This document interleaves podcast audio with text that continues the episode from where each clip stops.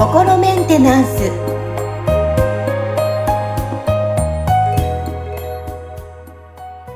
皆さんこんにちは。心メンテナンスいつもアシスタント三上恵とコーヒーラーの吉村隆二です。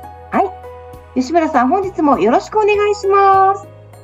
よろしくお願いします。はいさあ配信日12月1日金曜日ということで早いですね今年もはいそうですね。もう12月なんですね。そうですね。私実はもうお掃除終わりました。お、すごいですね。さあ皆さんはお掃除、年末のお掃除終わりましたか？きっとね、えーこれからっていう方もたくさんいらっしゃると思うんですけど、あの、実は吉村さん、引っ越しをしても断捨離も全部して、大掃除も全部したんですよ。おー、すごいですね。で、あの、ちょっと気になったことが今回あるので、それちょっと質問したいなと思ったんですけど、あの、はいお友達近くベッドの位置を、私、引っ越しするときにベッドの位置をどうしようかなとすごい悩んでたんですね。うーうんん。うん。で、で、何も考えず、一応結局、こう、間取りの端っこぐらいがいいかなっていうことで、今ベッドを置いてるんですけど、はいはい。はい、よくこう、風水とかで、で、ここの位置がいいよとか、あるじゃないですか。はい。うん、こういったことをちょっとベッドはどの位置がいいのかっていうのを、ちょっと教えてほしいな。吉村さんなりのこの解釈で、ちょっと教えてほしいなと思って、今回、はい、聞きたいなと思いました。なるほどですね。僕、その、なんかそういう風水とか、その物の配置で気の流れが変化するっていうのは、その、あるとは思ってはいるんですよ。だからその、なんかそういうこう、あの、全くの迷信とかっていうふうに思ってるわけじゃなくて、なんかちゃんとその、それによって変化があるだろうなっていうのは、自分でもちょっと感じてるところはあるんですけど、ただ、それを僕専門的にその、勉強してるわけじゃないんで、なんか正直全然、あの、わからない、知識がないから、その、僕自身はなんかその、あんまりこう、ななんだろうな、そこにこだわって、あの、間取りとか考えたりはしてないんですね。だからどっちかっていうと、その、使い勝手の良さみたいなところを重視してはいるんですけど、ただ、まあなんかその、ちょっと聞きかじった情報とかで試しにやってみて、で、なんか良さそうだったら採用するみたいなレベルでやってるとこはあるんですよね。で、うんあのーなんだ、えっとね、僕はその、えっとね、えー昔、その、多分あれはなんか、市中水明とか、ね、なんか、あの、誕生日からこうね、あの、計算してね。出してくる、うんうん。はい計算するなんか占いあるじゃないですか。あれをやってる方から、そのなんか、あの、寝るときは北枕にしなさいっていうふうに言われたんですよ。で、で、なんか、えーそうなんだって、その時はその方は、その、あの、なんで北枕がいいのかみたいな話は特にしてなかったんですけど、僕のその誕生日からその割り出された、そのなんかこう、あなたこういう傾向がありますねとかっていうことであったりとか、あとそのなんかこう、近しい人とのその関係性とかで、この人との、この誕生日の人と、まああなただとこういう感じになると思いますよみたいな話がかなりその、なんていうのかな、あの、的中してたっていうかね、なんかこう、お話聞いてて、おうほう確かにそうだよなと思うところがあったんで、うんその、まあなんかじゃあ、あのね、それこの人が言うんだったらちょっとやってみるかと思って、まあ、そのね、こう、布団の向きを、その北枕になるようにして、あの、しばらく生活してたんですね。で、で、実際なんとなく、なんかそれで、その体調が良くなった感じがしたりとか、そのなんかこう、うんなんだろうな、こう、いろんな巡り合わせが良くなってるような感覚があったんですよ。それはそのね、あの、細かく検証してるわけじゃないから、僕のその、なんか、ね、体感でそうだったっていうだけの話ではあるんですけど、まあまあ、良さげだったから、これ、ちょっと、じゃあね、この方向で行こうみたいなので、しばらくずっと北枕通してたんですけど、何回かその引っ越ししたりとか、そのね、あとそういう模様替えしたときに、その、なんかこう、北枕にすると部屋が少しちょっと狭くなるなみたいな感じの部屋になったんですよね。うん。で、その、まあね、あれ、昔言われたことを律儀に守ってやってきたけど、まあそんなに別に気にしなくてもいいのかな、みたいな感じになって、その、なんかちょっと、こう、あの、まあ、ベッドの向きを変えたんですよね。で、その、でもこれも、だからその時には気がつかなかったんだけど、なんか振り返ってみると、あのあたりからすごくその、なんかこう、いろいろと、うんまあ、い、なんだろうな、仕事がうまくいかなくなったりとか、ええあの、ななんか人間関係でちょっと、ああの人との関係性でこう、だいぶいろいろ崩れてったなとかって思うような人との出会いがその時期にあったりとか、なんかそういう、そのね、なんか自分がその不調になる、なり始める前に、そのうん、なんかこう、あ枕の向きを変えてたんですよね。だから、あの、やっぱり関係あるんじゃないかなって、なんか、あの、後になってから思い始めて、まあ今僕、あの、北枕に戻してるんですけど、まあそれもね、その、あれでしたね。またその、しばらく、その、その、そういう、その、浮き沈みみたいのがあった後に、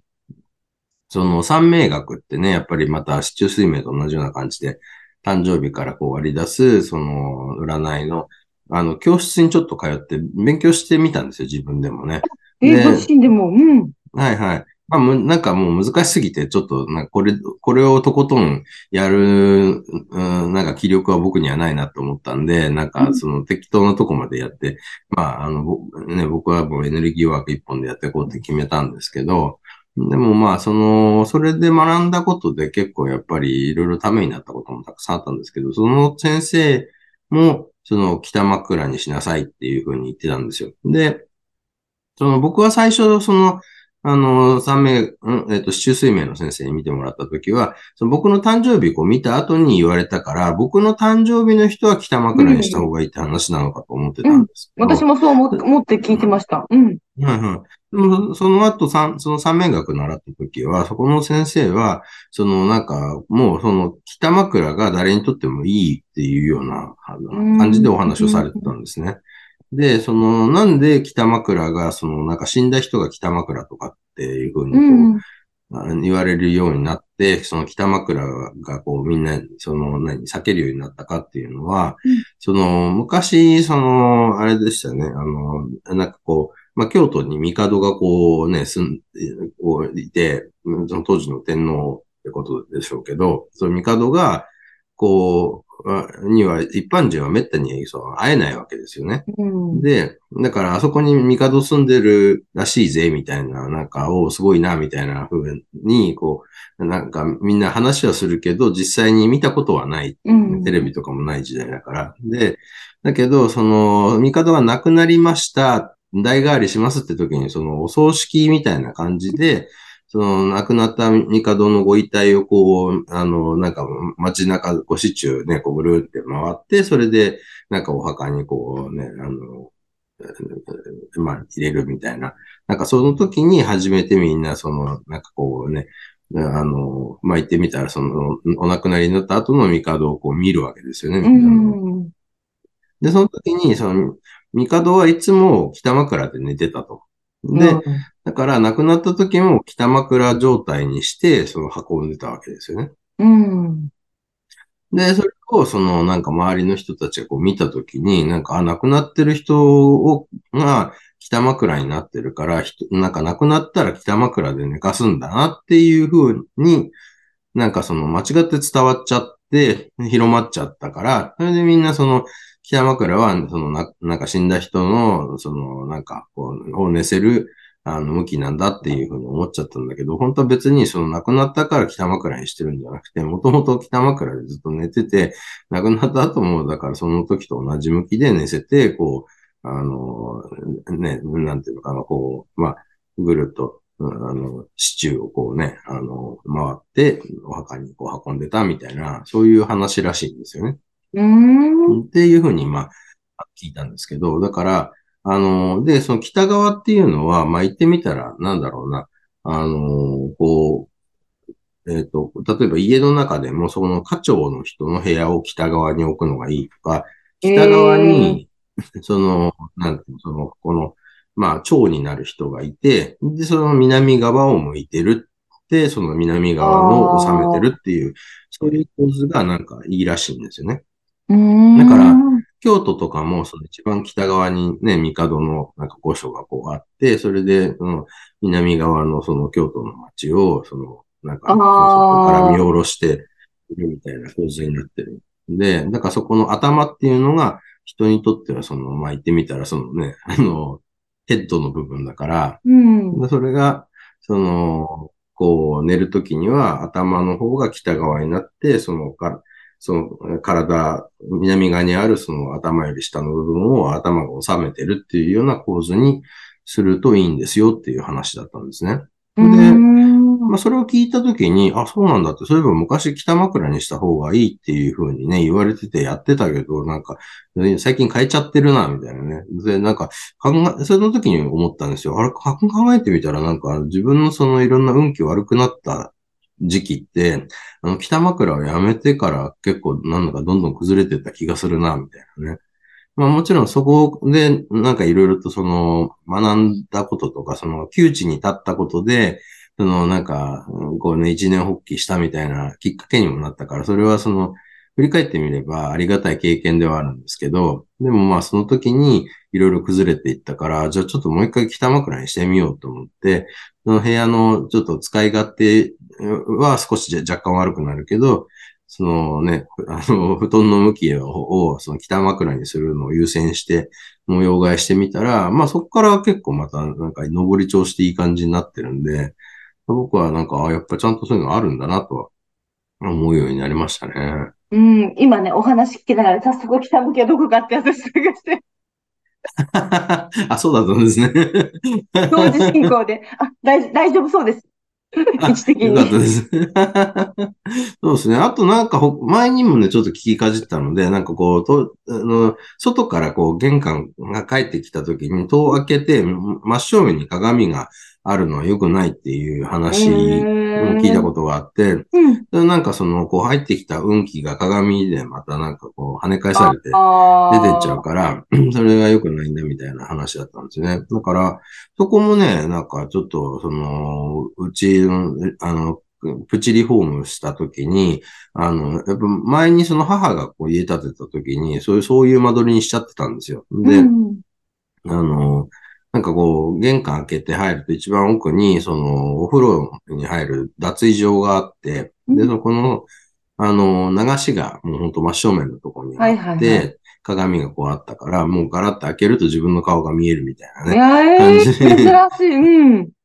まあちょっとそのね、なんかちょっと奥の方だから遠くの方に見えるって感じなんですけど、うん。うん、で、なんかこれなんか確か悪いって前聞いてたよなと思って、で、うちの母もなんか、まあ、これはあんま良くないって風水では言われてるんだけど、まあ大丈夫だよね、みたいな言い方を してたんですけど、ただまあ僕の母はもう本当にどう考えてもかなり運気の悪い人だったから、うんうん、あの、もう母が亡くなったと後に、その、じゃあちょっとね、プチリフォームしようってなった時に、あ、じゃあここ変えようと思って、そこはその洗濯機を置いて、それで、その流しの位置が変えたんですよね。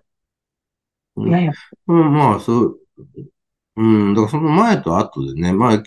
あの、どっちがその良かったのかって、その後に結構僕にとっては試練の時期みたいのがやってきたんですけど、うん、ただまあ結局その試練を乗り越えたことで、あのいろいろとまた上向いてきたっていうのはあるから、その成長させてもらえたから、まあなんかね、長い目で見たら結局何がいいのか悪いのかってよくわかんないんですけど、でもなんとなくその、こう大きな流れが変わるきっかけの時に何かそういうものの配置変えてたりとかっていうのはしてはいるんで、なんかちょっとね、そういう結果論になっちゃいますけど、なんか、やっぱりそういう、こう、配置が変わることで、運気が変わるっていうのはあるんじゃないかなというふうには思ってますね。思ってらっしゃるということですね。うん、さあ、今お話聞いて、きっと北向けかっていうことで気になってる方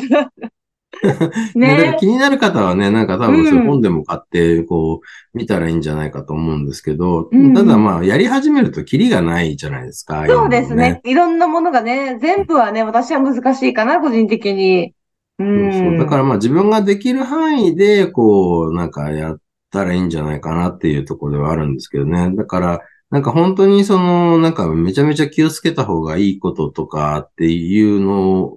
がもしあるなら、その辺はなんかこうね、あの、押さえておいて、で、そこ以外はまあ別に、あの、他で補ってればいいんじゃないかなみたいな風には思ってますね。あとは、あれですね。この間僕ちょっとネットでね、なんかあの、その動画をちゃんと見たわけではないんだけど、見出しで見たら、その凶悪殺人犯みたいな人たちのなんか住んでた部屋の間取りの共通点みたいなので、うん、何何？うん。気になる。なんかさ、三角の部屋に住んでる人が結構なんか多かったらしいんですよ。凶悪犯罪をする人。三角の部屋。えー、そうそうそう。うん、だから普通部屋って四角じゃないですか。うんうん。それがなんかちょうどそういうこう建物の構造とかで三角になってる部屋とかってたまにこうあったりするわけですよね。で、その三角の部屋に、がなんかすごいなんか風水的にはどうやら悪いらしくて、で、その凶悪犯罪者の部屋とかを見ると、なんか三角だったっていうのがあるらしいんですよ。へえー、なんか面白いですね。今日お話聞いて、いや、私もちょっとパラッとちょっと覗いてみようかな、風水の世界って思いました。全部無理だけど。はい。ねなんか、なんか、ちょっとそういうのね、あの、こう、興味があるなら、ね、なんか研究してみるの面白いんじゃないかなとは思いますね。うん。まあ、これから皆さんもきっと大掃除に向けて、ちょっと模様替えとかね、えー、したりすると思うんですけれども、ちょっと頭に、あ、こういうこと言ってたなっていうのを、はい、えー、感じて、で、もしよかったらやってみて、あ、どうだったかなっていうふうに、改めてね、えー、見るのもいいかもしれませんね。はい。はい本日も吉村さん、ありがとうございました。私の個人的な質問、お答えいただき、ありがとうございました。ありがとうございました。